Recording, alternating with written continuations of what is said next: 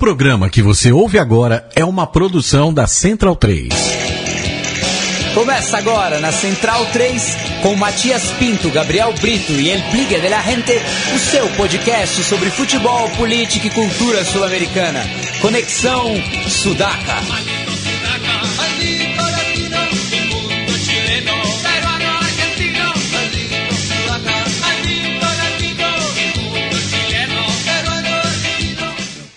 Buenas ouvintes da Central 3, está começando mais um Conexão Sudaca, ocupando e resistindo na sua placa de áudio. Comigo, como sempre, estão meus companheiros, meus tutas de batalha. À minha esquerda, Gabriel Brito, o guerrilheiro da informação. Tudo bom, Gabriel? Tudo bem, Matias? Tudo, é, olá a todos os centralinos e companheiros aqui da rádio também, todos que nos escutam. Vamos aí para mais uma edição copeira e peleadora. Bem, como e também na minha frente está Leonardo Lepre Ferro, o capo da Barra Centralina. Tudo bom, Léo? Salve, salve Mate, salve Gabri, ouvintes, estamos aí, saudade, voltando depois de um tempinho é, longe, né, afastado aqui da rádio, voltando pro Conexão, tava morrendo de saudade. E como foi tua, tua temporada lá na Argentina? Você foi protestar contra o Temer também lá em Fomos jogar, em Olivos? jogamos ratos feitos de bombril em cima dele, mas e, sim, sim, foi uma boa temporada. É, o pessoal vai ver que hoje não tá o Bigla, né? Sim, o Bigla está num casório. Isso é só para alimentar a suspeita de que, na verdade, o Bigler e eu somos a mesma pessoa. Porque quando é, ele, ele tá, eu não tô, e quando eu tô, ele não tá. Então isso é só, é só para jogar mais. É, E você, e você fez um curso de ventríloco também, né? Bem, já que o Gabi prometeu, essa vai ser uma edição copeira e peleadora. E para falar da Sula Miranda conosco, é, direto da capital do Paranã, está ele, Rodrigo Salvador, que toca o blog Quinta Coluna é, no ESPN FC, FC. Tudo bom, Salvador?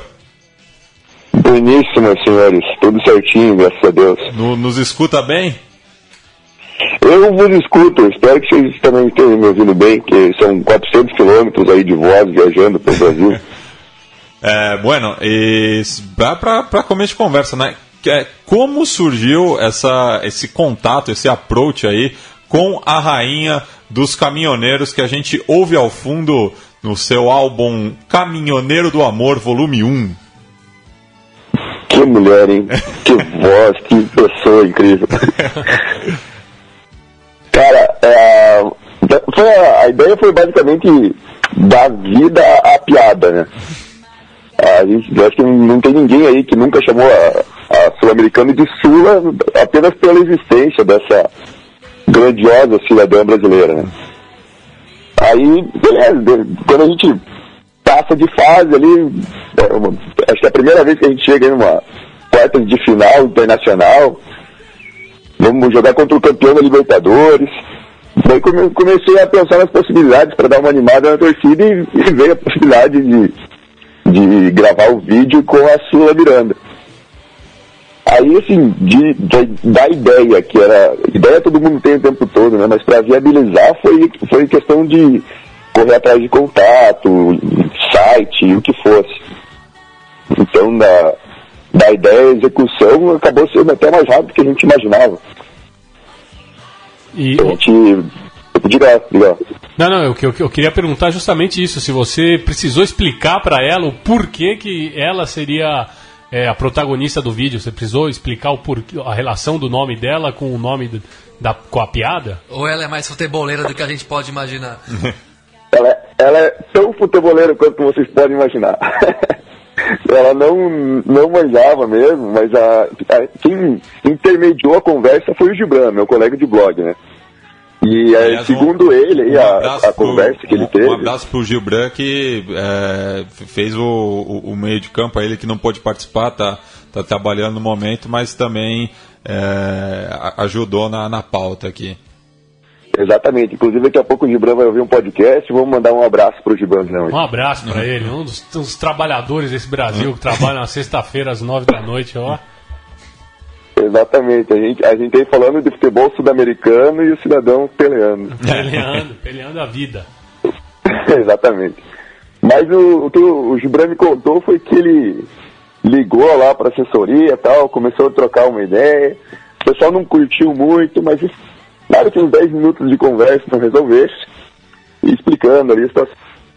Apareceram ali os possíveis empecilhos, dependia muito mais da, da vontade da própria Sula do que de qualquer outra coisa. E, de repente, sem mais nem menos, já estava a Sula Miranda respondendo o nosso e-mail, já falando que. perguntando se aquele vídeo estava bom e que se não tivesse ela podia fazer outro.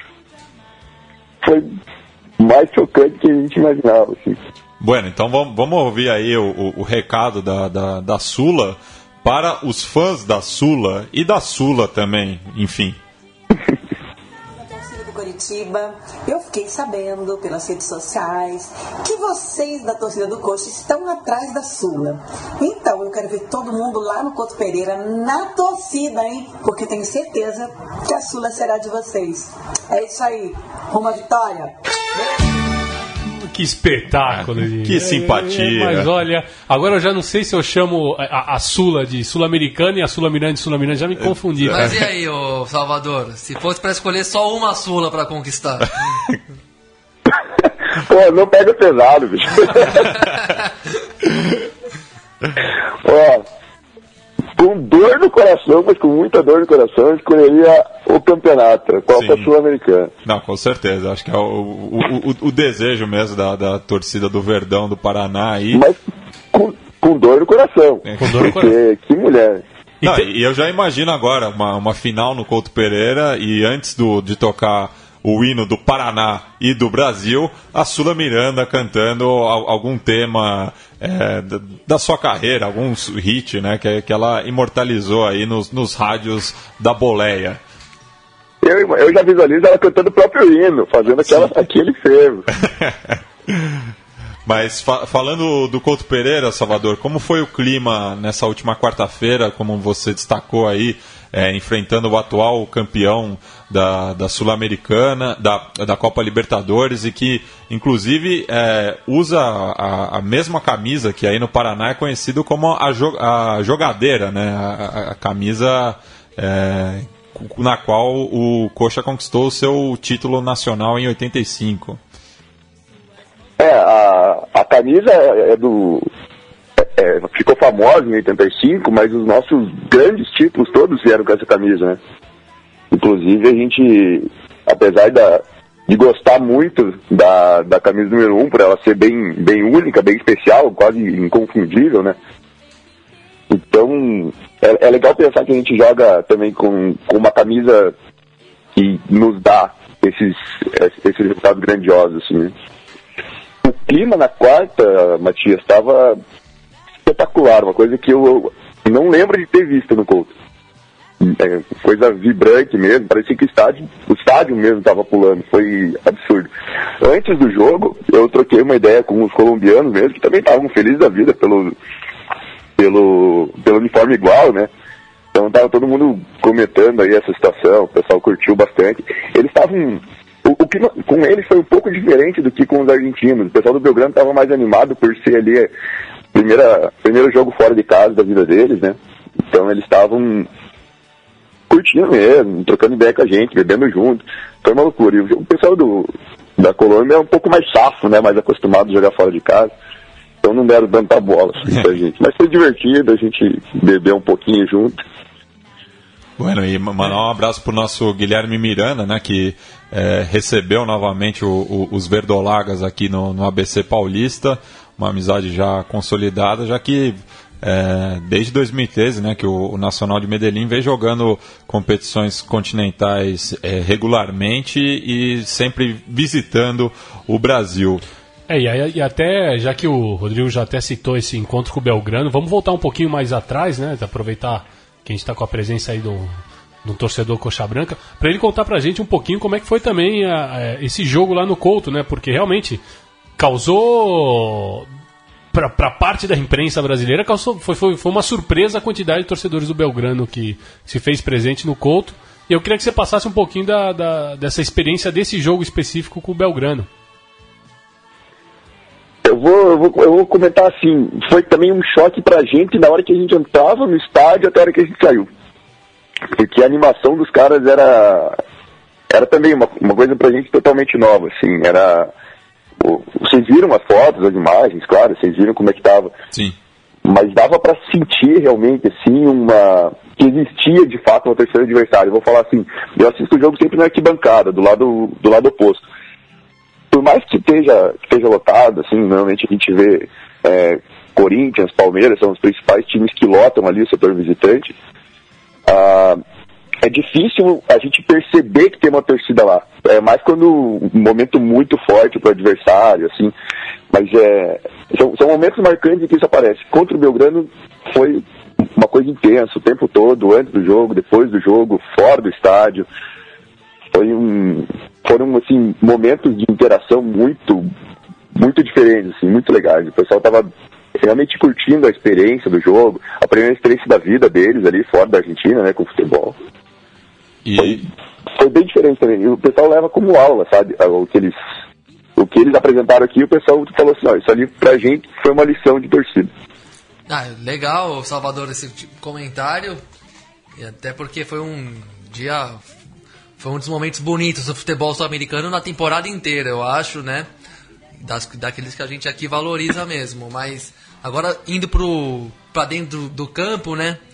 O que, que você fala dessa campanha no Curitiba e mais especificamente da, do jogo de, de, de- desse, dessa quarta contra o Atlético Nacional, que acabou empatado, um jogo difícil, claro.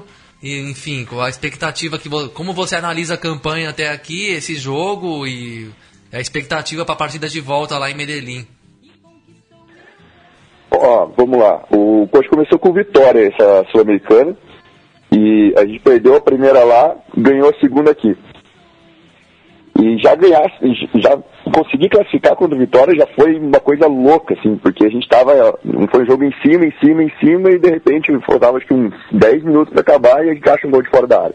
O mesmo Iago que fez o gol na quarta-feira, foi o, o, o autor do gol da classificação lá contra o Vitória. já, já é o, o talismã, por enquanto, dessa campanha. Né? Que grande homem, pérola negra. Um- fazer um, nossa, uma estátua, uma outra estátua para esse homem. A gente já tem uma no Couto, vou fazer mais uma para ele. Aí, o, contra o Belgrano, a gente fez um jogo horrível. O primeiro jogo, co- como foi contra o Vitória? Contra o Vitória, o primeiro jogo foi em Salvador.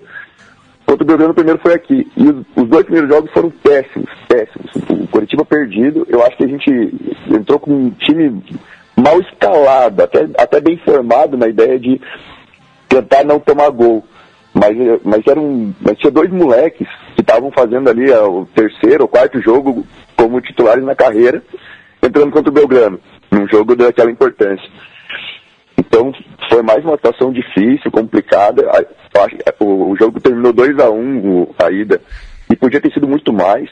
Então foi, foi bem difícil. Ah, Mas, enfim, ah, explicar a vitória na volta é, já, já acaba sendo uma coisa meio um pouco mais pro lado irracional, assim, porque ver aquele, aquele segundo gol como saiu, os pênaltis como saíram, o Wilson fazendo o que fez nas cobranças de pênalti, a gente até se perde no meio das, dos fatos e acaba virando tudo meio que uma, uma coisa lúdica, assim, não parece que é, que é verdade como foi aquele jogo.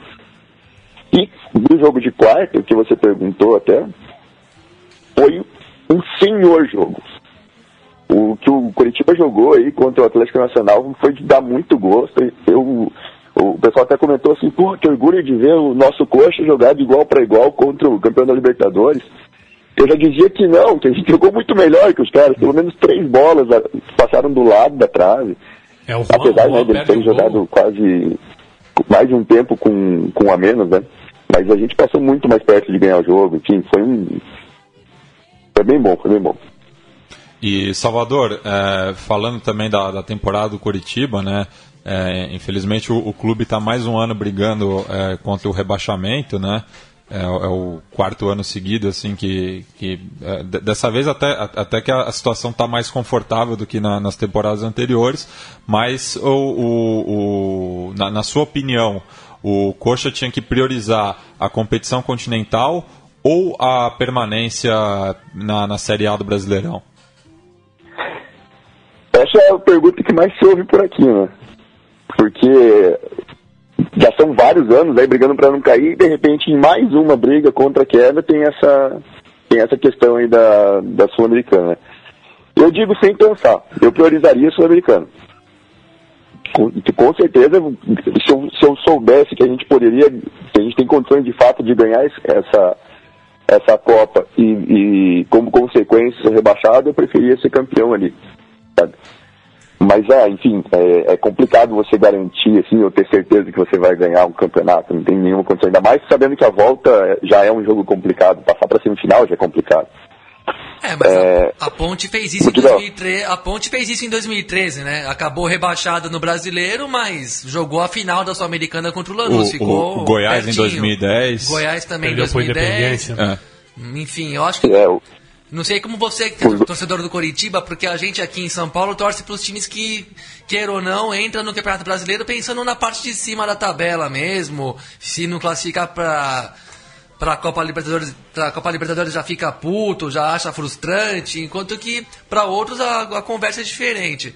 Até, e isso se isso no, no, campeonato de pontos corridos se explica pelo orçamento mesmo, um campeonato que cada vez mais tem uma, uma tabela que reflete o orçamento de cada time.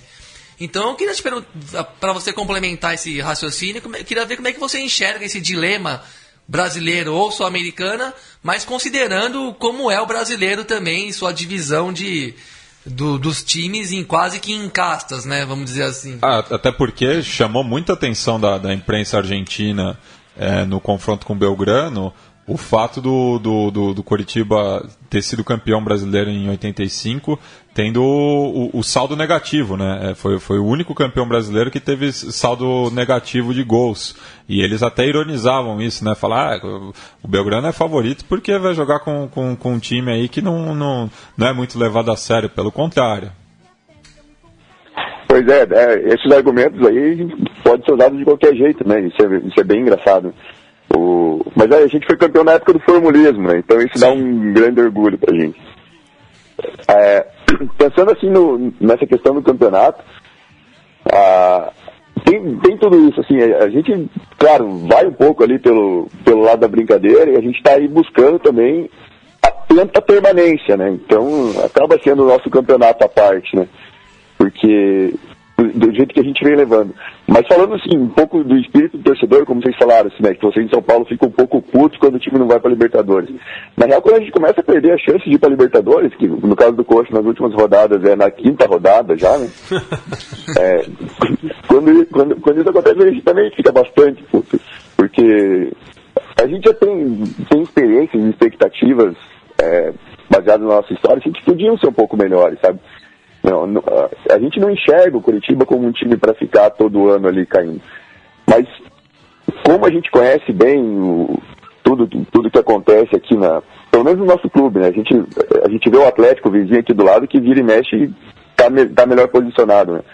Mas eu, conhecendo o nosso clube, a gente vê as dificuldades que a gente tem, a gente vê que a gente só não vai melhor, assim, só não, não fica nem no meio da tabela, tem dificuldade de chegar no meio da tabela o problema nosso, foi desorganização nossa, porque cada um quer andar para um lado, ele acaba ninguém andando para lugar nenhum.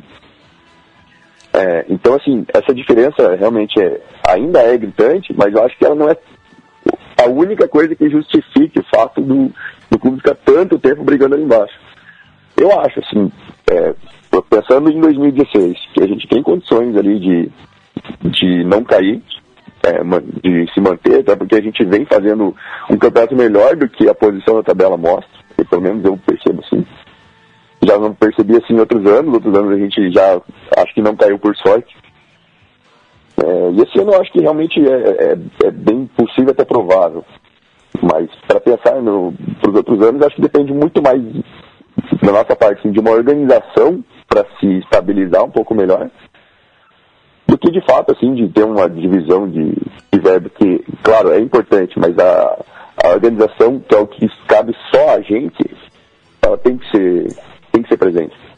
É, Salvador, fazendo aqui um, um, um retrospecto né, da, da, participação do, do Curitiba Futebol Clube é, nas competições continentais, né, o clube foi o, o primeiro do estado a, a, disputar uma Copa Libertadores, isso em 86, é, graças ao, ao título brasileiro no, no, no, ano anterior, no qual dividiu o grupo. Não, é isso mesmo, eu já ia falar bobagem. É. Lá é, dividindo o grupo com os equatorianos, o Barcelona de Guayaquil e o Deportivo Quito, além do Bangu, que foi o, o vice-campeão. Naquela época só classificava o primeiro de, de cada chave e o Coxa terminou um ponto atrás do, do Barcelona. É, na vice-liderança do grupo, é, com sete pontos. Lembrando que valia, cada vitória valia um, dois pontos. Né? É, e a estreia do Coxa foi contra o Barcelona, justamente em Guayaquil, um empate em 1 a 1 Já no Couto Pereira, é, o clube ganhou é, do Deportivo Quito e do Bangu, é, e empatou com o Barcelona em 0 a 0 já a, a, a, competição seguinte né, que, o, que o Coxa jogou foi a Copa Libertadores de 2004, é, devido ao quinto lugar no Campeonato Brasileiro de 2003, que é, tinham 24 clubes, é, foi um campeonato é, de, de, turno e retorno, né, o primeiro da, da, era dos pontos corridos, e o Coxa, com uma campanha surpreendente, terminou na quinta posição é, e foi jogar contra Sporting Cristal, Rosário Central e o Olímpia do Paraguai.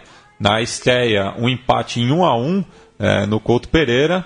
É, depois perdeu para o Rosário Central na sua visita ao gigante de Arochito, porém ganhou do, do clube rosarino é, no Alto da Glória e fechou a campanha com um empate com o Olímpia em 1 a 1 e uma vitória contra o Sporting Cristal, mas que não serviu de muita coisa, já que os peruanos e os argentinos se classificaram para a fase seguinte.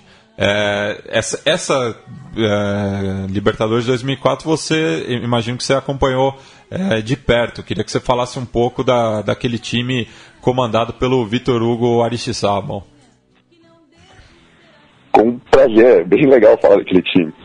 É, primeiro, só para uma pincelada sobre 86, é, duas coisas. Uma, uma coisa legal é que o Curitiba foi campeão em 85 justamente o ano que eu nasci, o que ajuda um pouco ali a, a criança a gostar do time, né? Pô, Sim. justo no ano que você nasceu, o cara foi campeão. Né? Pé quente. E aquela Libertadores. Desculpa, não ouvi. Não, pé quente. Ah, exatamente. É. Nasci, nasci campeão já. É. Ah, aí. A, a Libertadores de 86 tem uma curiosidade que os três primeiros jogos foram fora de casa. Tá? A estreia contra o Barcelona e depois o jogo contra o Deportivo foram os dois no Equador. Até porque, Aí depois o... até porque como era grupos binacionais, até por um, uma questão de custos, né, o, o, time jogava as duas primeiras fora do, do país, né? Perfeitamente. É. E aí, aí a gente jogou contra o Bangu no Rio e depois que os outros três jogos foram ser aqui no Couto Pereira. Sobre 2004, é, eu acho que eu estava acompanhando ali, eu não, eu não vi se você falou que a estreia foi a goleada que a gente tomou no Peru. Ah, não, é, eu falei o primeiro jogo né, em casa, mas a estreia realmente foi, foi contra o Sporting Cristal em Lima, de, derrota por 4 a 1 Mas foi a, a única naquela. Não, foi, foi a, a, uma das duas derrotas naquela ocasião.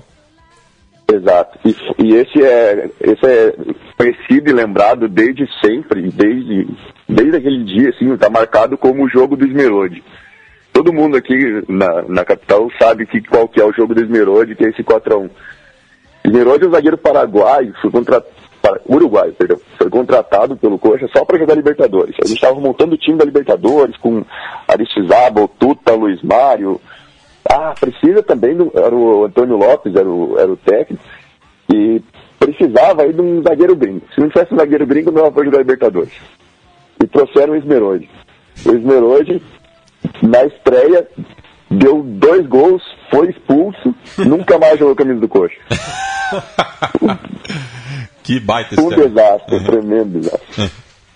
mas, mas até para aprofundar um pouquinho só dessa, dessa Libertadores, então, ok, aconteceu, né?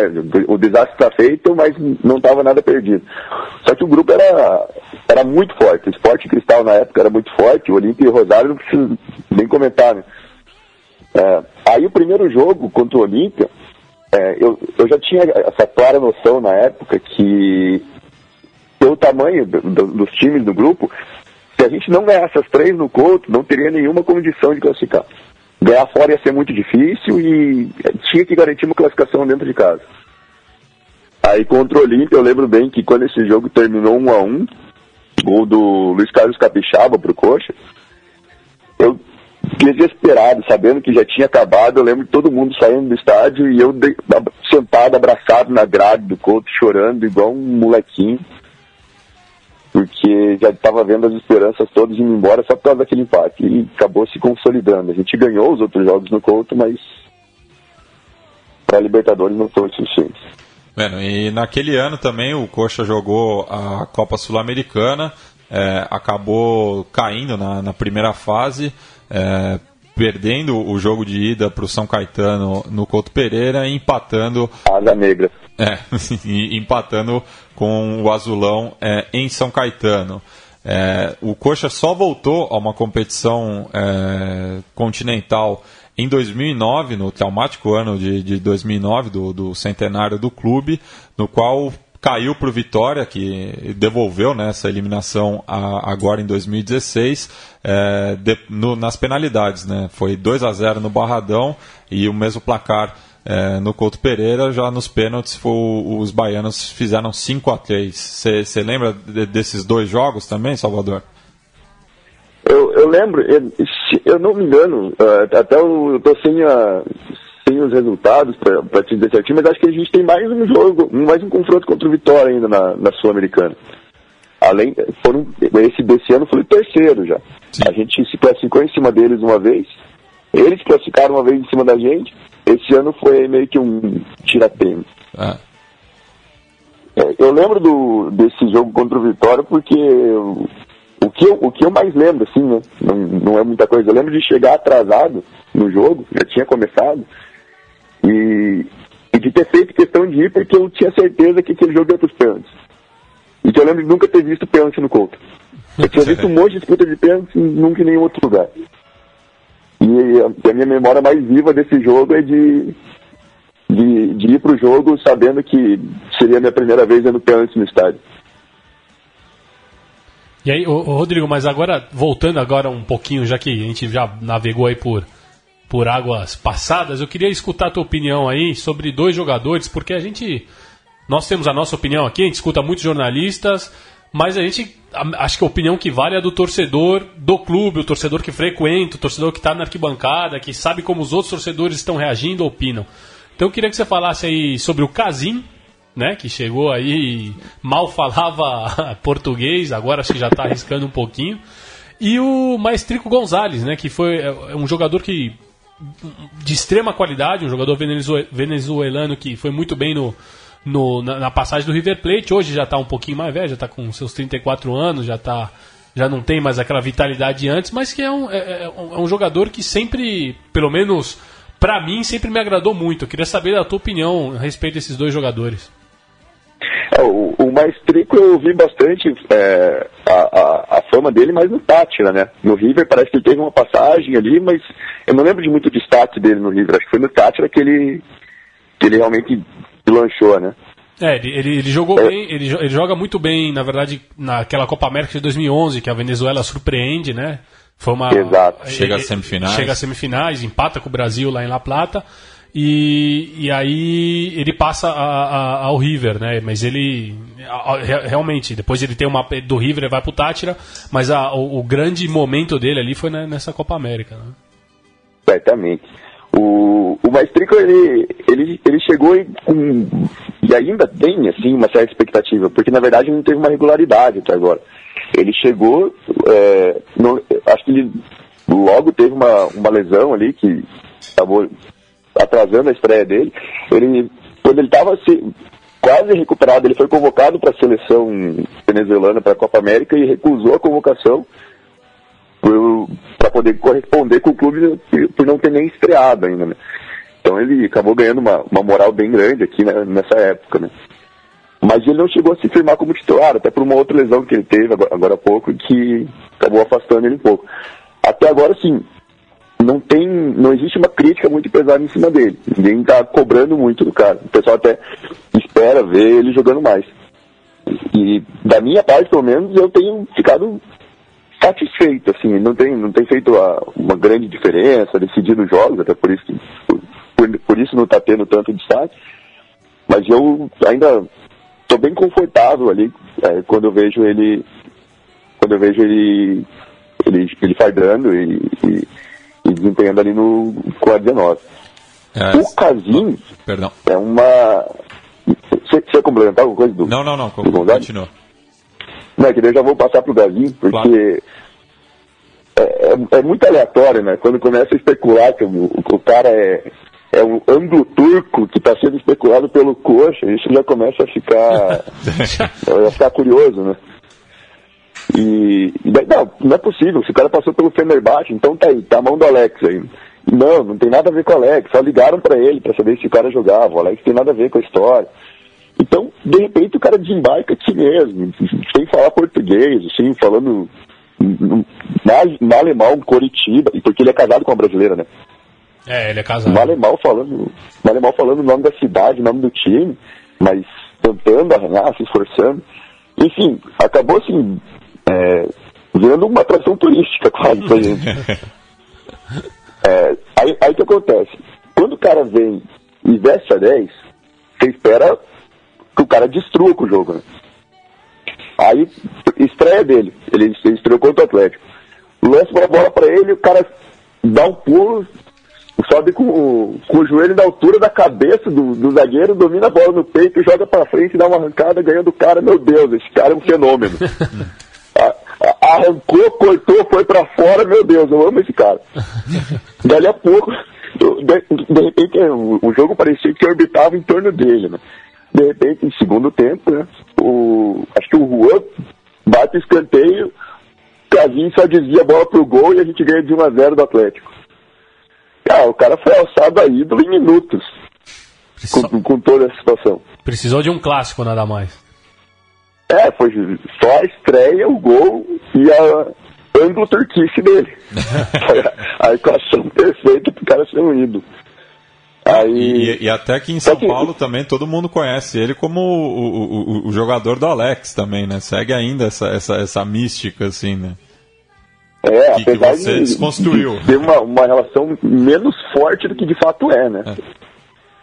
Mas o, o que acontece é que do- é, nos últimos jogos aí o pessoal tem- já tem começado a soltar a corneta, a, a ângulo corneta pra cima dele. já tá, já, já tá aquele. Aquela questão assim de, achar que ele pode correr um pouco mais, mas.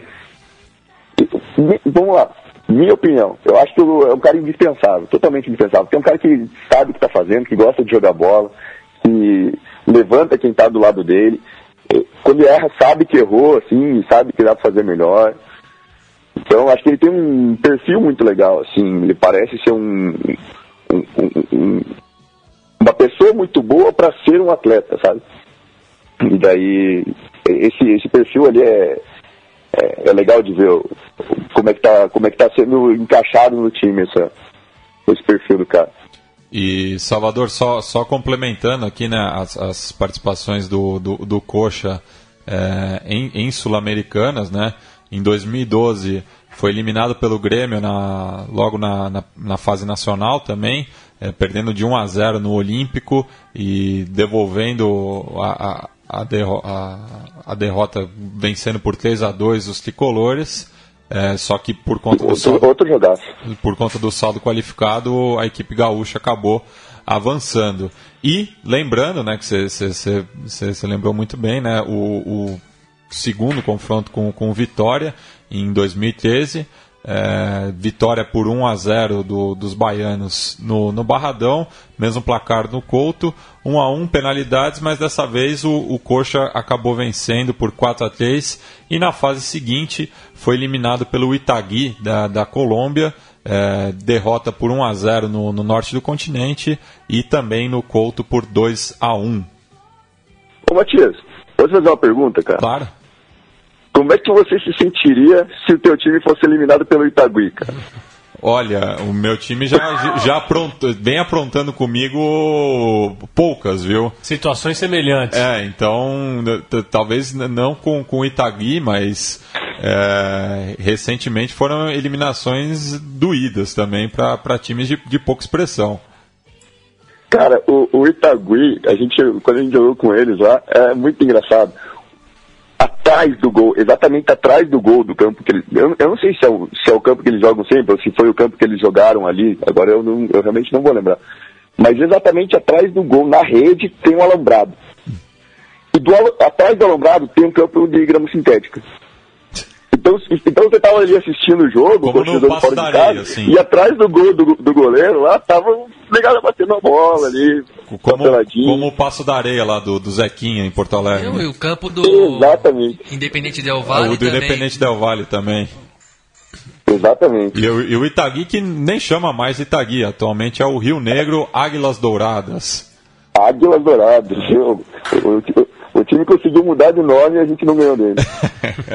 Você, pra história, pra história, o Coxa é um eterno freguês do Itagui. né? Eterno freguês do perfeitamente. Nu- nunca, nunca vai conseguir devolver né, essa, essa, essa- Vai ficar pra sempre essa essa eliminação. E só para os paranistas e atleticanos não, não nos acusarem de ser a, a imprensa coxa branca, né? O Paraná foi o segundo clube do, do estado a disputar uma competição internacional.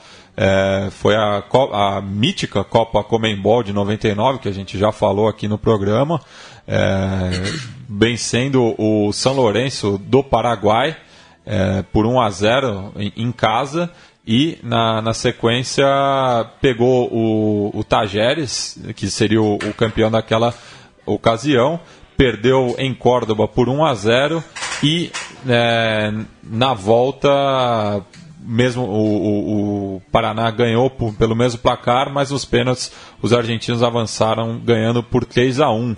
Os paranistas Tajeres que é rival do Belgrano, nosso novo amigo. novo amigo, mas o, o Wilson ele tirou uma foto que causou muita polêmica na, na, na província argentina, né? Ele fez o sinal do, do T, é, uma senhora pediu para ele tirar uma foto e ele acabou se complicando. Ó, essa aí eu não sabia. depois, eu, depois eu te envio a foto, mas não, não pegou bem lá. Por favor. É, e o Paraná também jogou a Copa Sul-Americana de 2004. é, Não, mas isso, perdão, que eu fiquei pensando na senhora pedindo pra ele tirar É. a foto fazendo T. É uma é, coisa- foi, foi a que desculpa, maravilha. foi a desculpa que ele deu. É, eu não sei se foi uma Eu senhora. acabei de virar fã dessa senhora. Eu- Exatamente, a gente tem que. Será que você não consegue um vídeo com a Sula Miranda e com essa senhora juntas? Ela contando essa história. Porque, pô, isso é fantástico, velho. Os paranistas também jogaram a Copa Sul-Americana de 2004, foram eliminados pelo Santos no placar glo- global de 4 a 2, é, vitória no Paraná por 2 a 1 e derrota na Vila por 3 a 0. Depois o clube jogou a Sul-Americana de 2006, na qual foi eliminado pelo Atlético Paranaense na fase nacional. E por fim, a, a torcida do Paraná ficou revoltada esse ano com, comigo, porque eu escrevi um texto aqui para Central 3 dizendo que a, a- a eliminação do, do Cobreloa na, na pré-Libertadores para o Paraná foi uma zebra. É, assim, sendo sincero, pelo tamanho do- dos clubes, Mas, a gente tem que escutar a, a- a- a opinião do, do, do, do Salvador. do Salvador sobre Você isso. acha que foi uma zebra, Salvador, essa eliminação do, do Cobreloa para o Paraná? Totalmente esperado. Totalmente previsível. Eu, inclusive, apostei no Cobrelô e ganhei dinheiro. É, e o, Paraná foi, eliminou né, o Cobreloa, passou adiante, é, pegou o mesmo grupo de Flamengo, Real Potosí e União Maracaibo, avançou em segundo é, com, com nove pontos, mas na, na segunda fase o Libertar, é, com mais experiência, acabou eliminando o conjunto paranaense. Já o Atlético, ah, e o, o Paraná também tem, tem uma, uma conquista né, in- internacional, que é o torneio internacional KLM de 1994, é, com, no, no qual é, jogou contra a Borussia Dortmund e a Liga Deportiva Alajuelense, é, ali da, da região metropolitana de São José. Um, alguém mais maldoso diria que são, jogou então contra o Paraná da Alemanha. mas, mas não tem ninguém maldoso. Não, e só me corrigindo, era um quadrangular, o Paraná acabou sendo derrotado, né? Perdeu por 2 a 1 depois empatou com o Borussia Dortmund por 2 a 2 e empatou com o, o Saprissa por 1 a 1 Já o Clube Atlético Paranaense é... Que jogo, hein? Paraná e Borussia Dortmund, na Costa Rica. esse, esse é daqueles randômico mesmo, né? É, já esse o Atlético... é para quem foi contar para sempre, né? É. O Atlético Paranaense disputou a Copa Libertadores de 2000, é, vencendo a, aquela seletiva da, da Libertadores. Te, teve Atletiba nessa seletiva, não teve, Salvador? Teve. Mas a gente pode pular essa parte. Não, a gente pode pular. Né? Era, vamos, vamos direto era só, era só, só para eu, eu confirmar que eu fiquei na dúvida agora. Porque eu lembro que teve um Grenal também nessa seletiva. E inclusive o. Mas teve. Teve Atletiba, sim, na verdade. Vamos, só para dar uma pincelada sobre a Atletiba, foi a estreia da. O, foi o primeiro jogo da Arena, essa nova Arena. O que, o, que a, a Baixada Antiga tal, era um, um campinho pequeno, acabou tal, virou a Arena que a gente conhece hoje, né? Quando a Arena abriu as portas foi nessa seletiva. Foi. E abriu as portas. O primeiro clássico, nesse, nesse no ano. caso, né? Isso, exatamente. E foi um 2x1. Um. É, porque o, coxa. O, o, o primeiro gol do Leonardo chapelando o goleiro do Atlético. O zagueiro Leonardo chapelando o goleiro do Atlético e ganhando o jogo. Porque o primeiro jogo dessa, dessa da, da Arena foi um amistoso com o Cerro Portenho, né? Que tinha no seu ataque Exato. gauchinho.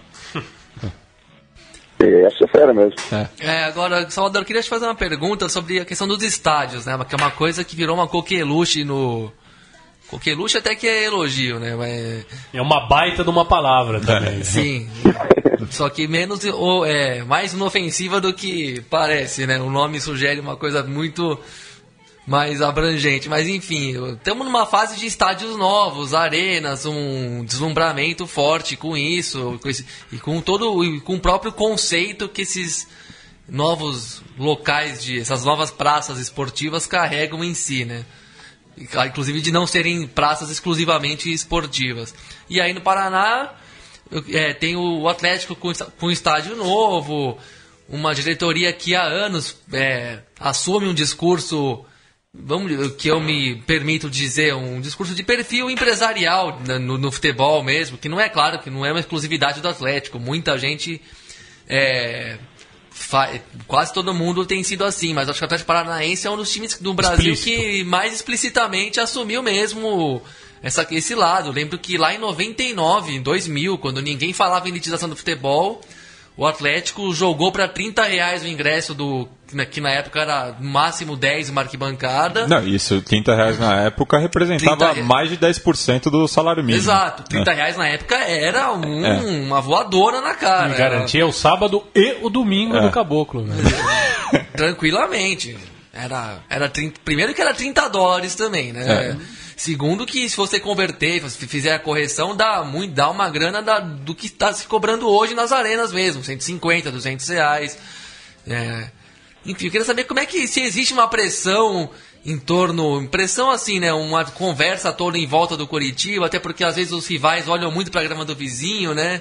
E isso acaba se deixando levar por, pra, por decisões e pra, tudo mais. Para a grama sintética do A, a grama é. sintética, a, a, própria arena. Não, e, e eu, eu, lembro, eu ia muito pra, eu ia seguido para Curitiba nessa época, meus amigos de lá não, não torciam nem pro, pro Atlético Paranaense, mas ficava aquele papo, nossa, a grama do, da, da Arena da Baixada é a mesma da Amsterdã Arena, é uma grama pro inverno europeu, e tatati, tatatá, era... Bah, mas então, eu queria saber como é que é isso, como é que é esse assunto das arenas, a modernização no Curitiba, que tem um estádio da moda antiga, um, um belo estádio, grande, bonito, tudo mais, tradicional.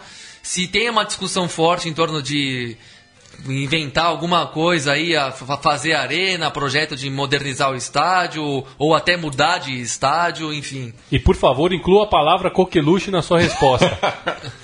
é um desafio. É um desafio eu, vou, eu vou encontrar um meio de colocar, vamos lá. E na verdade, sim, eu vou tentar. É, é um assunto muito longo, muito extenso. Inclusive, no, se, eu, se eu me restringir, a gente vai, claro, acabar citando o Atlético, porque é o, é o exemplo aí de, de um estádio pronto que está acontecendo, e como vocês falaram, né, de uma filosofia já muito antiga nesse sentido. É, mas eu vou tentar, assim, o, o, mais sintético possível, porque senão a gente vai ficar conversando sobre isso até amanhã cedo. O, pensando assim no, no, no, nosso, do nosso lado, assim, o, o, que, que acontece no Curitiba hoje. O contexto é que tem as duas alas, uma que quer o, um estádio novo, uma arena, o que for aí, e existe até estudos para outras regiões da cidade, para o Alto da Glória e também para outros dois bairros já foram feitos estudos. E tem uma outra ala que não vê isso como prioridade, que, que pensa assim que o que a gente tem hoje é, pode ser melhor cuidado e tudo mais. Eu vou tentar assim dar mais ou menos a minha, a minha, o meu ponto de vista nessa, nessa situação, que assim muita gente fala aqui que a gente, ah, só um resgatezinho histórico, quando começou a se falar na Copa do Mundo de 2004 o Coxa entrou de cabeça. E o Coxa tentou, sim, fazer um, um construir a sua arena para sediar a Copa. Isso o Curitiba tentou e não, não pode negar isso. E, e ainda hoje tenta. Hoje nosso, o, o, um dos vice-presidentes do Coxa mexe muito com esse assunto e, e, e, quer de todo jeito um estádio enorme, maravilhoso para o Coxa. Do meu ponto de vista, a gente, o pessoal fala muito que a gente perdeu o bonde da história. Né? Quando veio a Copa do Mundo e começou uma pokeluche de todo mundo oh, falando aí. Isso! Que, consegui, consegui, o melhor consegui. momento da resposta. todo mundo falando sobre estádios e tal, e o, o, o que se diz muito aqui é que a gente perdeu o bonde da história. Se era para ter feito, era para ter sido feito naquele momento e agora já passou. O que eu vejo é que isso foi a melhor coisa que aconteceu pro Coxa, foi ter perdido o bonde da história. Porque vários das arenas que a gente vê hoje, do Palmeiras, do Corinthians, do Grêmio, ah, os, alguns até elefantes brancos, então, ah, o de Cuiabá que foi interditado depois da Copa, alguns que mal e mal são usados, o de Brasília que virou, é, sei lá o que virou, virou um, uma, uma meca de, de, jogo de futebol, todo mundo joga lá, enfim. É, é o segundo é, estádio de todo mundo, né, agora, o... O de Brasília parece que agora, agora de Brasília virou o segundo estádio de todo mundo. Né? Todo mundo. Segundo tem... estádio de todo mundo. É, em todo mundo. Ninguém tem, não sabe onde vai fazer o jogo, faz lá. É, não sabe. Deu problema, joga em Brasília. Aí, então assim, o, o, o Grêmio devendo a vida, o Palmeiras, por exemplo, não consegue jogar quando quer, né? Então, todas essas situações, o que, que, o que, que dá para acontecer? O que, que o Coxa tem tentado fazer? Ele tem visto essas situações e, se é para fazer um estádio, vamos evitar essas coisas. Não vamos é, fazer os mesmos erros que os outros fizeram. Eu já estou já tô pensando numa linha que, assim, o que, que é o estádio do Curitiba hoje? Como é que é o Couto Pereira? O Couto Pereira é a cara disso tudo.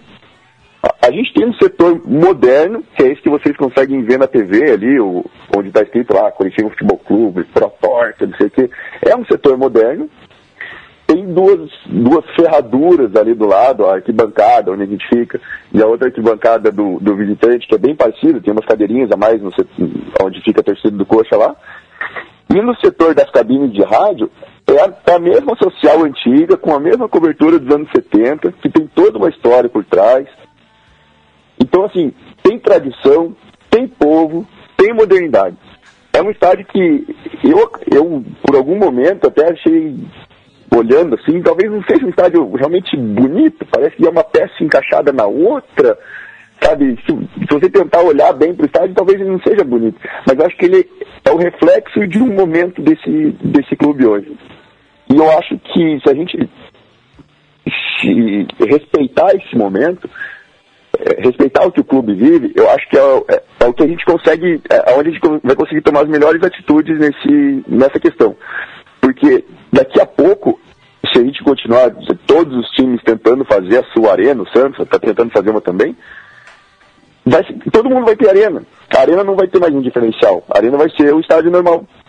E de repente o que você, o que você tem e conservou e preservou passa a ser uma coisa importante. Até que inventa então, um estádio que flutue, ah, sei lá. Não, até porque é, é uma coisa que das arenas que é inacreditável, ninguém falar nada, para mim é Pra mim é muito chamativo e não se discute assim que a questão arquitetônica mesmo. É, tudo absolutamente igual. É, não, é, é o que a gente conversava, acho que, não sei, é, aqui fora... Você não É reconhece. homogêneo. Você não reconhece. É. Você antes Você- assistia um jogo de futebol pela televisão, você sabia exatamente. Esse jogo é no Couto.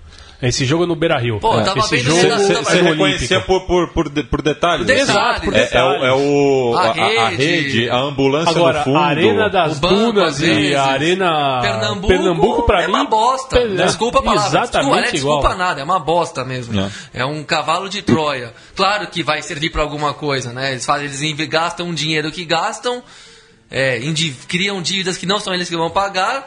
Tem que ter alguma qualidade, pelo menos funcional, material ali. Beleza, é confortável. É, o banheiro é mais limpo do que o anterior, mas, nossa, ninguém torce pro Curitiba pra poder mijar feliz, né? Não, e, É, e, e- fazer- e fazendo, e fazendo uma meia-culpa com, com meus amigos curitibanos, que eu, que eu citei há pouco, é, um, um jogo que sempre me citavam assim em Curitiba naquela época, de tão marcante que foi para a cidade, foi um jogo é, entre com, contra o Curitiba e o São Paulo, que eu acho que teve uma promoção de ingresso, foi feriado, mas assim, é, pelo que me conta, acho que metade da população da cidade foi nesse jogo. E as imagens. Dave Matthews foi nesse jogo, cara. É, o Dave Matthews estava nesse jogo, o Nicolas Leoz também. É, teve- Exato. Foi um, um acontecimento assim na, na, na cidade e a- você vê as imagens do, do Couto Pereira repleto na, naquela tarde. O Coxa até ganhou de 2 a 1 Acho que o, o Strui fez um gol, não fez? Destrui, Destrui fez um gol. É, é- é- é marcante, assim, você sente a, a identidade do, do, do estádio ve- vendo a- as imagens daquele jogo. É, e Eu, vendo. eu- eu concordo plenamente. Ah, é isso mesmo. Você vê a imagem, você sabe onde tá, você sente uma pulsação diferente, porque as arenas tem, aí é de novo, tem o conceito, né? O conceito de comportamento até. Então é tudo diferente. O, jeito que a torcida vibra é diferente, é impressionante mesmo. Isso, o jeito que o torcedor se comporta quando ele passa o ingresso da catraca. Antes era uma loucura desatada. Agora tá todo mundo sempre tranquilo, passeando, se comportando bem. Mas parece isso, pare- parece que estão todos a passeio, parece, muda a relação com o próprio clube, parece, o que é incrível. Que é uma coisa que acho que a arquitetura sugere comportamento mesmo na, na coisa, mas indo além disso é isso. O, que é, o, o bizarro é, por que, que não pode ter uma arena que o formato dela é mais redondo do que quadrado, por exemplo? É, ou que o, tem o tipo de angulação da arquibancada é, é diferente do atual. É tudo é rigorosamente igual, tirando um ou outro Maracanã que eles querem fazer dar um tra... que eles também querem criar uma imagem mais particular, mas, mas tirando um ou outro, eles acham é tudo muito idêntico assim, muito estranho. Eu tava vendo um, um redação Sport TV um dia de manhã, assim, começou a passar uns gols, eu tava trabalhando já de manhã em casa. Então não tava, não tava vendo muito a TV. Aí mostrou uns gols, eu levantei o olho para assistir. Aí era um estádio onde aquelas muretas lá, que nem são muros, é os tapumes lá, que tem um, umas placas, uns, uns anúncios, eram azul clarinho, né? Azul celeste. Aí eu, era um dia nada a ver, eu perguntei, nossa, mas contra o Grêmio, o Grêmio jogou contra quem, né? Que não era um dia de rodada. Aí eu comecei a olhar, olhar, olhar, aí começou, aí o, o, o apresentador, o André Rizek, aí disse o placar do jogo. Era, eram dois times chineses lá jogando na Copa da Ásia. Lá tinha uns, bra- uns brasileiros fazendo gol, umas besteiras dessas, sabe? E eu achando que era o Grêmio. Pra ver o, o nível de deslocamento que gera, né? Enfim, é, eu espero que o Curitiba mantenha o seu belo estádio, que é muito bonito, é grande, tem, tem estrutura, enfim. Isso, o, o- o Salvador. e- Deixa, deixa eu só fazer um, uma, uma, um adendo aí né, Sobre, nessa, sobre- nessa sobre o campeonato comentário. chinês. Adendo é bom. Mas, ah, enfim, o, deixa, só voltando um pouquinho para o jogo de quarta, até porque ah, essa, essa é uma reflexão que eu estou trazendo de quarta-feira também, sobre essa questão de, de do, quão é, do quão é bonito também tipo, a- o estádio diferente hoje, né? É, e aí o que aconteceu? Depois lá, do, já- o segundo tempo inteiro foi assim, uma grande coqueluche o- o- a torcida do Curitiba. Tava, tava, tava intenso, tava forte, o pessoal tava cantando de verdade. E, e aí, o- tem uma cena que chama muita atenção, que a torcida do Curitiba está repercutindo muito, e tem um cara que ele tá no setor social, no- que é, não é ali o, o setor novo que vocês veem na TV, é o setor social mais antigo. Mas ainda é onde fica é, a- a- elite, os, cam- os camarotes, os ex-jogadores, o pessoal tem bastante gente tradicional fica lá. Tem um cara que ele fica de, tem uma tem uma grade no, no setor que ela bate mais ou menos aí na, na altura do seu umbigo ali. Esse cara sobe na grade, ele apoia a mão esquerda na outra grade, com a direita ele tá balançando a camisa, o cara não é magro, e ele, e ele, e ele tá, assim, absolutamente sem nenhuma segurança, balançando a cabeça e alentando loucamente. Tem uma série de vídeos desse cara aí. É o Murilo E- Basso? e o pessoal... N- Não é o Murilo Basso, porque o Murilo Basso fez uma cirurgia e tá magro, cara. Bah!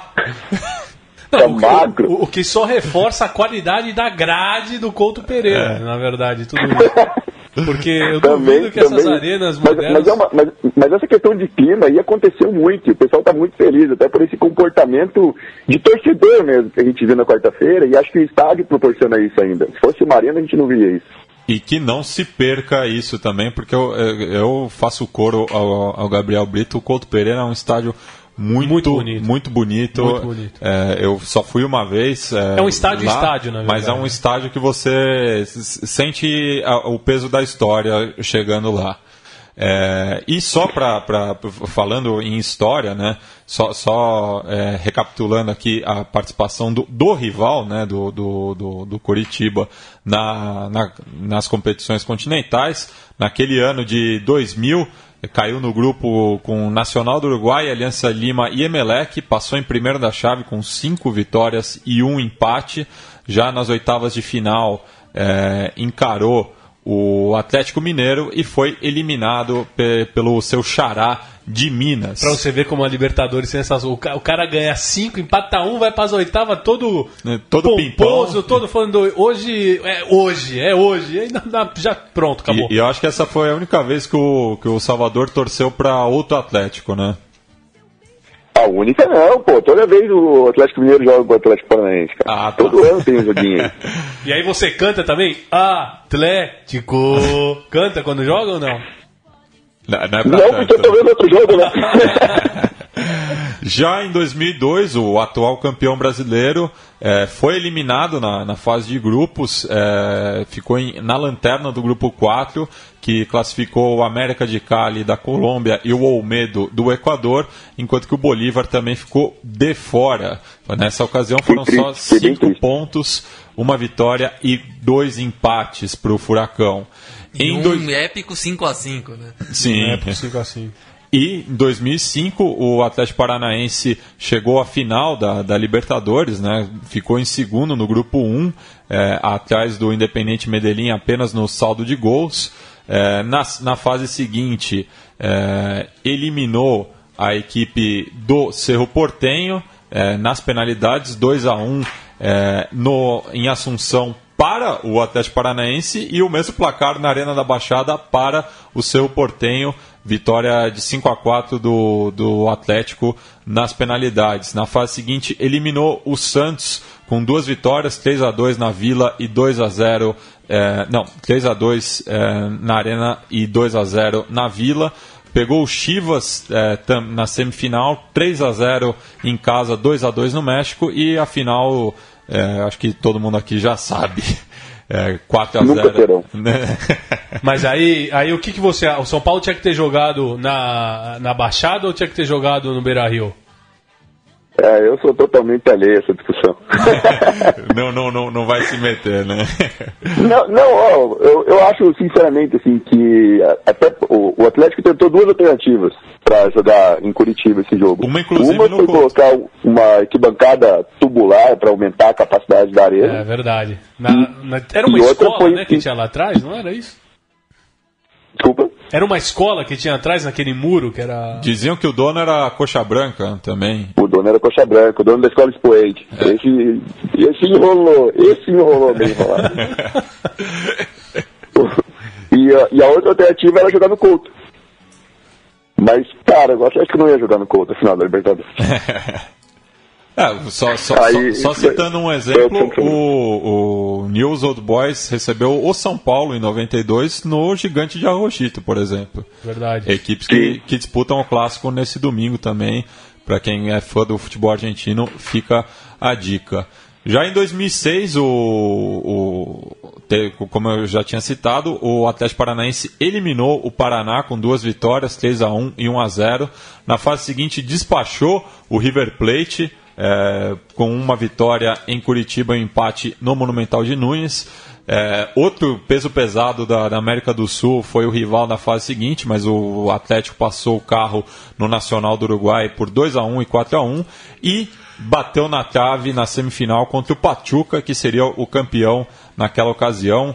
O, duas vitórias dos mexicanos por 1 a 0 e 4 a 1. É, depois o, o, Atlético jogou a mesma Sul-Americana em 2008, é, na qual foi é, eliminado na, na, na fase nacional. É, não, perdão, passou do, do, do, do, do, do, do, do time B do São Paulo na, na, na, na fase nacional. É, dois empates em 0 a 0 Acho que foi esse um dos piores públicos da, da história do, do Morumbi, no qual o, o menino Oscar perdeu o pênalti que eliminou o tricolor é, 4 a 3 nas penalidades. Na fase seguinte, é, foi eliminado é, pelo o Chivas Guadalajara por é, empate em 2 a 2 no Paraná e vitória mexicana por 4 a 3 em Guadalajara. Já é, em 2009, nova participação atleticana na Sul-Americana, mas caiu para o Botafogo na fase nacional. Já em 2011, é, jogou é, contra o Flamengo também caiu duas derrotas por 1 a 0 é, para o rubro-negro carioca. Já na Libertadores de 2014, o Furacão novamente não superou a fase de grupos, sendo eliminado é, no, do grupo 1, que tinha Vélez Sárcio e The Strongest. E teve aquele jogo do Adriano Imperador é, em La Paz, acho que foi o único jogo da passagem dele, né? Ou, Acho que foi o único gol. O único gol, isso, o único gol. Mas, mas, acabou perdendo para os bolivianos e ficou de fora. E ano passado o Atlético Paranaense passou pelo Joinville na, na fase nacional, ma, é, pelo Brasília na sequência, mas foi eliminado pelo surpreendente Esportivo Luquenho, que fez a semifinal contra o campeão Santa Fé. É, Salvador, é, fica o espaço para você é, fazer suas considerações finais e agradeço pela sua participação aqui no Conexão Sudaca. Matias, eu que agradeço. É uma honra ser um convidado especial. é, sobre uh, que pensar o que, mais eu posso agregar para vocês, eu, eu vou eu, só trazer uma, um, uma coisinha que a gente estava falando sobre estádios, acho que é uma coisa é, que eu posso comentar aí. Eu claro. fui duas vezes na minha vida na ressacada, assistir jogo do Havaí. Eu fui em 2008, eu assisti Havaí 1 Criciúma 0. E eu voltei para ressacada, agora eu vou lembrar o ano, se não me engano foi 2011. Havaí 3, Botafogo 2. O primeiro jogo eu assisti com uma, com uma ressacada, como, como vocês definiram, estádio estádio. Era um, era um estádio bacana que me lembrou muito a Vila Capanema que é um estádio bom simpático, charmoso. Gostei de ter visto o jogo lá. E quando eu voltei, já era um estádio com, com cadeira, um estádio no, no, no, todos os assentos, um vidro separando o torcedor do gramado, e eu já me senti em outro lugar, completamente diferente. Eu fiquei até chateado de ter visto a, a, a, aquele mesmo estádio que eu tinha curtido e a primeira vez, ter visto do jeito que eu vi é, depois, assim, falando de uma, de uma mudança que eu vi na, no mesmo estádio ali. Mas enfim, só para dar uma pincelada aí naquele, naquele assunto que rendeu um pouco. Trazendo um pouco aí pro, pro coach para a gente fechar, é, só queria comentar que assim, que a Sula já disse que, que tá com a gente, cara, eu acho que não tem campeão do Libertadores, não tem time do Papa que tire a gente da. Não, ficou injusto desse, agora. Desse ah, agora. Agora ficou, ficou desigual a competição. O, o, Coxa é o time da Sula agora. E, é. Agora, não, e, e, ela, e ela sumiu demais o torcida, né? Ela foi na, na TV aí esses dias falar que tava, que tava postando um 3x0 pra mas, gente, já tava de vez inclusive, e tudo mais. Desculpa a minha ignorância, mas não sei se você ou algum dos companheiros aqui sabe o time de coração da Sula. Sei, cara. Sou Miranda é corintiano. A Sula Miranda é corintiana. Ela que, que é, É da, da corintiana. capital aqui, ela é paulistana. Ah, é mesmo? Mas, mas ela mesma disse que é um patrimônio brasileiro. Ah, e, e quem sou eu pra, pra desdizer? Não, mas a Sula Miranda ela tem a palavra final. Mas eu, eu, eu acho que tem que ter um pôster dela na sala de troféus do, do Curitiba agora, é o, é o mínimo. Ou então tem que fazer a, a, é a estátua do Mostaça Merlo do Curitiba tem que ser a, A Sula. Ainda mais se, se- É, ainda mais se conquistar o título. Pertinho ali da estátua do Dirceu Krieger vai ter que ter um, pelo menos uma homenagem. Com certeza. Bem, Salvador, novamente obrigado aí pela presença. A gente manda um abraço também para toda a torcida do Curitiba, menos pro Murilo Basso, o ex-gordo. Eu vou avisar o Murilo. Ah, inclusive, é, diz, diz pro Murilo Basso que tem uma lenda árabe aí que é muito bonita. Tem o quê? Ele, Uma lenda árabe? ele vai gostar. Uma lenda árabe que é muito bonita. Diga pra ele que. Peça pra ele sobre essa lenda, lenda árabe aí que ele vai encaminhar, você vai se emocionar. Com certeza. Valeu, mano. Abração. E para quem quiser saber mais sobre o Coxa, leiam o blog Quinta Coluna, tá- que está hospedado lá no espnfc.com.br. Tá ok? É, vamos passar agora para o quadro Recuerdos de Ipacaraí, já que um grande clássico do futebol sul-americano, é, um grande momento né, do, do, do futebol sul-americano, completou 10 anos no final de semana passado. Recuerdos de Ipacaraí.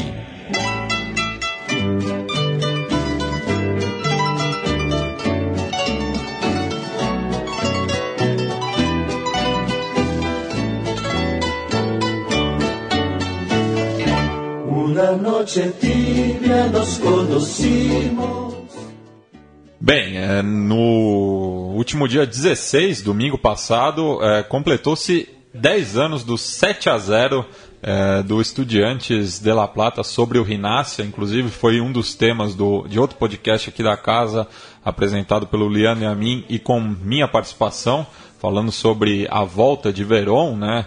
É, ao Pincharrata e o- os anos é, que se sucederam, né, no qual o, o clube platense foi tricampeão ar- argentino e também conquistou a não, foi bicampeão argentino e também conquistou a Copa Libertadores de 2009. Você lembra da- da- dessa equipe, Léo? Lembro da, da equipe do Estudiantes, é, vale marcar aí que é, é a, é a máxima goleada na história desse clássico, né? Esse 7 a 0 E inclusive foi o primeiro jogo do Estádio Único de La Plata. Foi o primeiro clássico, na Foi o verdade. primeiro, foi, o- foi, o- foi o batismo, né, É. do, do, do, do estádio único em La Plata, com alguns é, jogadores ainda que estão em atividade, né? O Rodrigo Branha jogou aquela partida, continua. O, O, o Olave era o goleiro do, do, do o Rinácia. Olave, até hoje, quando ele visita o Estudiantes, é, eles lembram, né? Aconteceu isso agora recentemente, quando o Belgrano jogou com o Estudiantes, eles lembraram. E o Olave sempre é muito simpático, dá risada, a cena. O Olave é um personagem, né? Vale a pena.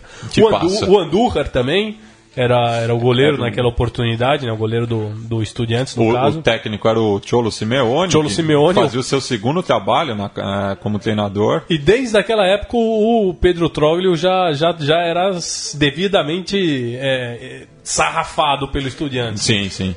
É, enfim, Nessa época eu acho que não tem, não tem registro do Alberto Ra Raimundi, né? Ainda E- não, mas e- imagina imagina a reação, a reação dele do figura. perdendo para os caperucitas. O que né? muito me causa espanto é que o Mariano Pavone ele era um dos, centra- um dos atacantes do Estudiantes naquela oportunidade, era ele, o Caldeirão, o outro. Sim. E ele fez um gol, o que, o que é muito estranho, porque o Pavone é um grosso de, É. de boa fé, assim, sabe? Mas te- teve aquele jogo clássico dele também, pelo Independente, contra o Boca Juniors também, que ele meteu três buchas, né? Foi não é o Tecla Farias? Ah, não, foi o Tecla Farias. Foi o Tecla Perdão, Farias, confundi. aquele 4x3 na bomboneira histórica. 5x4. 5x4. Isso, foi o Tecla Farias. 5 a Desculpa, 4, que eu, Farias. o- o- o confundi porque os dois jogaram. É, o Mas esse campeonato do Estudiantes foi muito O Pavone, épico, o dia né? que o E Pavone fizer fez três gols, o mundo gol. acaba. É. O dia que o Pavone fizer três gols. é, apesar que tá tendo chuva de meteoro, não Mas tá? o Pavone que. também, nesse campeonato, é aquele grosso da casa, né? Então, É. no clube que formou ele, ele jogou bem, ele sempre rendeu bem. Aí saiu pro Betis, se eu não me engano, quando já tinha sido campeão argentino nessa temporada, que foi uma essa foi a campanha da reação, né? Sim. Que o, foi buscar uma van- desvantagem pro Boca. Claro. Ah, não, não foi. É que foi, o Pavone, não, foi, sim, assim, foi a é. seguir, né? É, No- não, pro- e, e ele, e ele que, que, que fez parte do, do plantel rebaixado do, Exato, Plate e ele também. perde o pênalti Perde contra o, pênalti, próprio ó. Belgrano, que o Sim. Olave defende É. no Monumental. Então, pra, pra história, o Pavone passou como o homem que perdeu o pênalti que poderia ter evitado o Sim. rebaixamento do River Plate. Mas foi campeão pelo, pelo, pelo Numa clube. campanha, mano. Ele que linda, foi revelado também, né, pelo, pelo Leon de, de, de La Plata, mas e também o Paulo Luguercio fez Paulo o, Luguercio. o Pajaço fez um dos gols, Pajasso né? no Guercio, que eu sempre achei um excelente jogador Esse de sim era futebol. um quase gol. Fazia- esse sim era um quase Você não gol. gostava, não gostava do Guercio? Muito limitado. Ah, achava um atacante daqueles mais limitados mesmo, muito esforçado, lutador, até consciente, mas bem limitado, assim, um estilo do Angel Romero que joga no Corinthians, por exemplo, É, é, um, pare- é um bom é. comparativo, eu acho. Lembra bastante. E- Inclusive mas aqueles caras que, a torcida, que a torcida vai olhar e vai respeitar porque sabe que tá dando tudo e mais um pouco pra poder É. fazer o melhor pro time. De, de acordo. E o Pavone é aquilo, né? Surgiu muito bem ali, ganhou um título épico, depois não, não manteve, aí aparentemente também não sei se dedicou tanto esforço à carreira, porque sempre pareceu um jogador muito pesado, um pouco mais gordo. Não gordo, mas numa- abaixo da forma Forte, máxima. um forte. Não no potencial máximo e acabou não virando o, o que. Um, um jogador muito memorável, né? Mas nessa campanha estava iluminado. E também o Léo lembrou do Calderon, né? Ele que tinha voltado um ano antes do que o, que o Verón, mas ambos que fizeram parte daquela equipe que devolveu o Estudiantes à primeira divisão em 1994, ao lado de Martim Palermo, né? Então era é, Verón, Calderon e, e Palermo, um, um grande time do, do Estudiantes. E para não deixar essa data do, do 7 a 0 passar batida, a gente vai ouvir o passo a passo, é, mítico programa é, que pegava quase todos os jogos da, da, da rodada, né? Quando tinham TNT. apenas quando, Quando tinha apenas 10, 10, né? Que hoje em dia não, não Mas dá continua, mais. e que continua sendo uma aula de reportagem de campo, esse É. programa, passo a passo. E o, Aquilo é matéria. e o Estudiantes, que é o atual líder né, do, do torneio argentino. É, vamos ver, né? Agora com o Verón na presidência, se repete o feito é, da década passada. Dicen los hinchas de gimnasia, empieza caliente el clásico platense para los hinchas de estudiantes, la bruja es el ídolo. Primer partido en el estadio Ciudad de La Plata, por eso los arcos ya están pintados de rojo y blanco, pero sale primero el logo, una multitud con muchas banderas lo recibe al equipo de Pedro Troglio, que por supuesto le dedica la salida a su hinchada. No hablemos, ya sabemos lo que tenemos que hacer. Si queremos salir campeones, tenemos que ganar este partido. Textual, lo de Juan Sebastián Verón, un estadio repleto, gran recibimiento también para estudiantes que llevó una multitud. Empieza el juego, Erner sobre Pavone al 16, no lo pueden dominar. Primer tiro libre a los 3 minutos, centro pasado, solo Diego Galván pone el 1 a 0 de Palomita. Gran festejo del número 20 que había dicho en la previa que iba a meter un gol. Como vemos, Galván aparece muy solo, no tenía marca, picó y el centro milimétrico de Verón puso el 1 a 0, así lo gritó la gente. Gimnasia no está metido en el partido. Troglio se queja porque sus jugadores no responden. De fondo se escucha el U de la gente de estudiantes. Lo que pasaba era esto. Pavone ganaba en el medio, saca un terrible zurdazo y Olave la tira al córner. Estudiantes mucho más en el comienzo. Gimnasia perdido con la pelota. Miren a Landa cuando tiene para jugar. Catea muy lejos y Estudiantes domina con el Chapu Urania que presiona en toda la cancha. Va a apretar y termina ganando la pelota. Una imagen de lo que mostraba el equipo de Simeone con Pavone imparable. Tira el centro, gol de Caldera. Baldassi dice en posición adelantada. El Cholo amaga festejando y en línea le dice: No, no, no, quédate tranquilo. Sergio Cagni es el que cobra el offside El Cholo dice está bien, está bien, pero después de consultar dice no fue offside. Miraron la repetición Baldassi, vemos que en el centro está habilitado Caldera.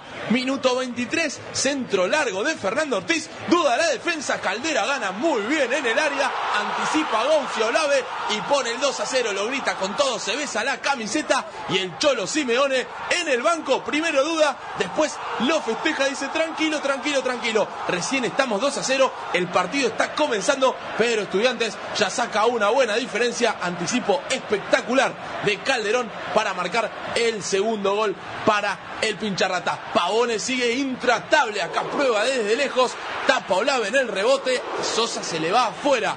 Gimnasia solamente tiene esto, llegada para Silva, el uruguayo que la tira solo por arriba del travesaño. El Cholo pide más, que Sosa se vaya bien arriba, se lo marca al número 7, mucha bola no le dan, por eso el Cholo se fastidia, pero Estudiante juega realmente bien. El Chapu patrón de la mitad de la cancha, la liga por parte de Pipino Cuevas, la bruja Verón maneja la pelota a los 35, pase para Pavone, zurdazo letal y 3 a 0 está el partido. Ahora sí, Simeone detrás de los suplentes lo grita con todo, mete vueltita y el pincha golea en la primera parte. Buena ventaja de estudiantes. El Cholo le dice, muchachos, ahora hay que ser más inteligentes que nunca. Golazo de Pavone, la metió contra el palo con el zurdazo y festejó besando la camarita. Feliz día para su mamá, dijo en el festejo. Quedaba poco para el final del primer tiempo. Codazo terrible de Basualdo a Verón. La última de la primera parte. Este derechazo de Pavone que por poco no fue el cuarto.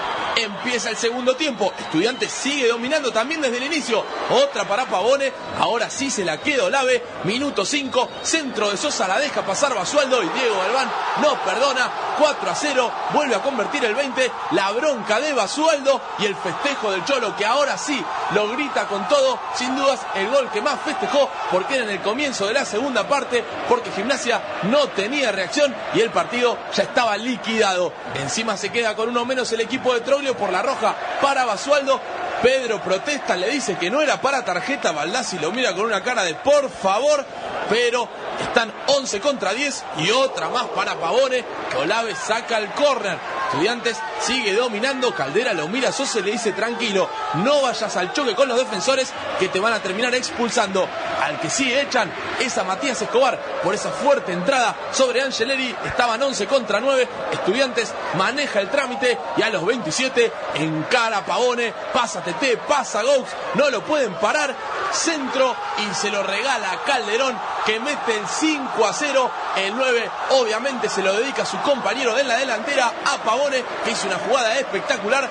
Partido inolvidable para el equipo del Cholo Simeone, que pone un delantero más a Luguercio y lo saca a Galván en la primera que tiene, el 17. La pelota se le va por arriba, pero después a los 32 hacen una pared. Pavone y Angeleri llega al fondo y tras el rebote, Pablo Luguercio desde el banco pone el 6 a 0 para Estudiantes. Partido histórico en el clásico platense. El pincha lo liquida. La gente de gimnasia quiere suspender el partido. Están con bronca. Verón le pide más aliento a su público. Los del León están como locos. Y en el final, gran pase de Verón. Olave pasa de largo y Calderón mete su tercer gol en el partido. 7 a 0 está ganando Estudiantes sobre Gimnasia, partido histórico. Así gritó la gente del pincha el último gol con ese hincha trepándose a la cámara. Gran jugada de Caldera, buena mague. 7 a 0, historia liquidada.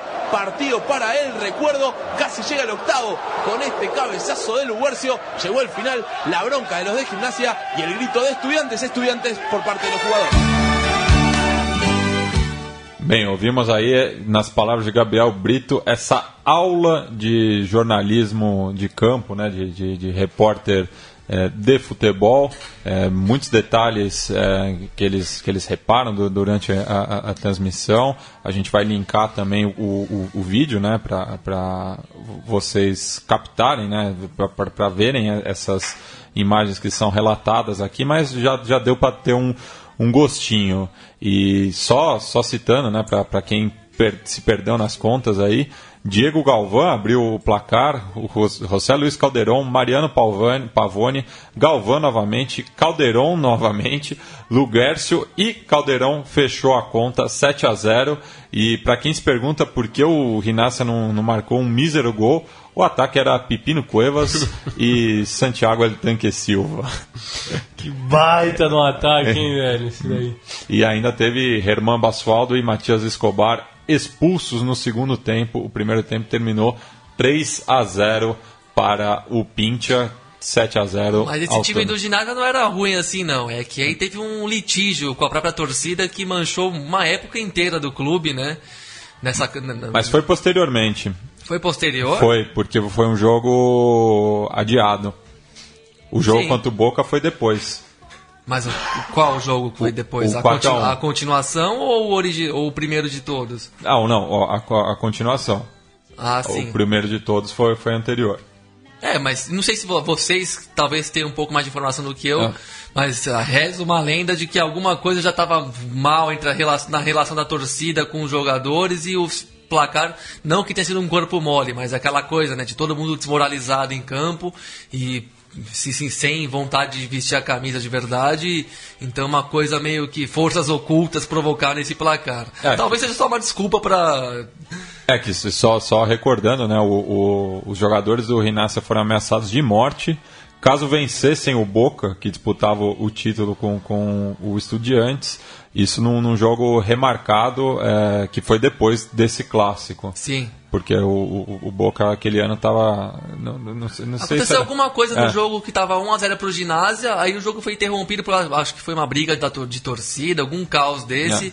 Aí o jogo foi parado no intervalo quando o ginásio vencia. Aí quando voltou, quando foi, foi quando o jogo foi retomado, o Estudiantes tinha entrado na briga do campeonato e a torcida exigiu a derrota e conseguiu. Foi 4 a 1 pro Boca em 45 minutos, uma vergonha descarada total assim. T- Tanto é que na, o, o Estudiantes na- nesse campeonato conseguiu 10 vitórias consecutivas, super- superando contas- o, o- o recorde de 67 quando ganhou o seu primeiro título Exato. com La Bruja Verón. E na última rodada conseguiu alcançar o Boca em pontos e forçou o jogo de desempate no campo do Vélez, que foi um, um épico 2 a 1 de virada para o Pintiarata Com o gol de Pavone no, no final. e, e golaço de falta do O Sosa, Sosa, o príncipe Sosa. uma bela de uma virada no campo do Vélez, num estádio lotadíssimo. Lembro muito bem desse jogo. Eu e o Billiam lá em casa matando o trabalho para assistir esse jogo numa quinta-feira à tarde. à tarde. E só para não passar batido também, lembrando os resultados da Sul-Americana, é, da- dessa, dos jogos de ida das quartas de final, o Independente Medellín empatou com seu Portem em 0 a 0 no Atanásio Girardot. O Júnior Barranquilha bateu a Chapecoense no estádio metropolitano de Barranquilla, enquanto que o São Lourenço bateu o Palestino por 2 a 0 é, no Nuevo Gasômetro pela pelo primeiro jogo da Copa Paulo Guedes, que vai assistir tudo de camarote semana que vem no Estádio Monumental Davi Arellano. Considerações finais, camaradas? É, além do, do clássico Rosarino aí, né, tem uma, uma notícia importante que o, o São Lourenço vai jogar na segunda-feira no Polideportivo de Boedo. Então, pela primeira vez desde a da saída do, do, do, do time de futebol, do, do, do, do viejo gasômetro, da mudança para o novo gasômetro, pela, pela primeira vez uma equipe esportiva do São Lourenço vai voltar a ser mandante em Boedo. Então, é o São Lourenço vai jogar contra o Bahia. Imagino que seja o Bahia de, De Bahia, Blanca, a terra do, do basquete a na terra do Argentina. basquete, a terra do, do nosso querido Emanuel Narigudinho, do Ginóbili. É.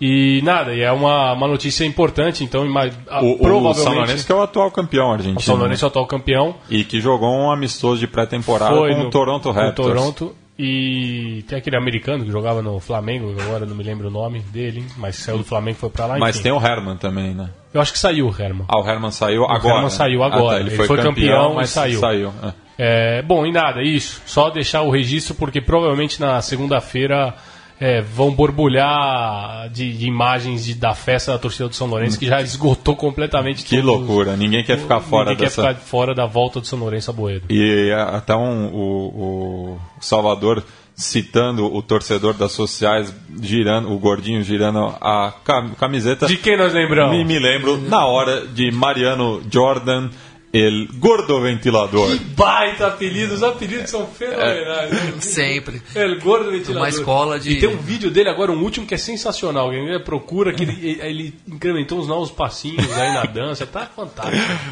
E, bom, é isso. Um salve aí para os nossos ouvintes, nossos fiéis ouvintes que pouco a pouco sempre aumentam a nossa audiência. De, a gente agradece muito.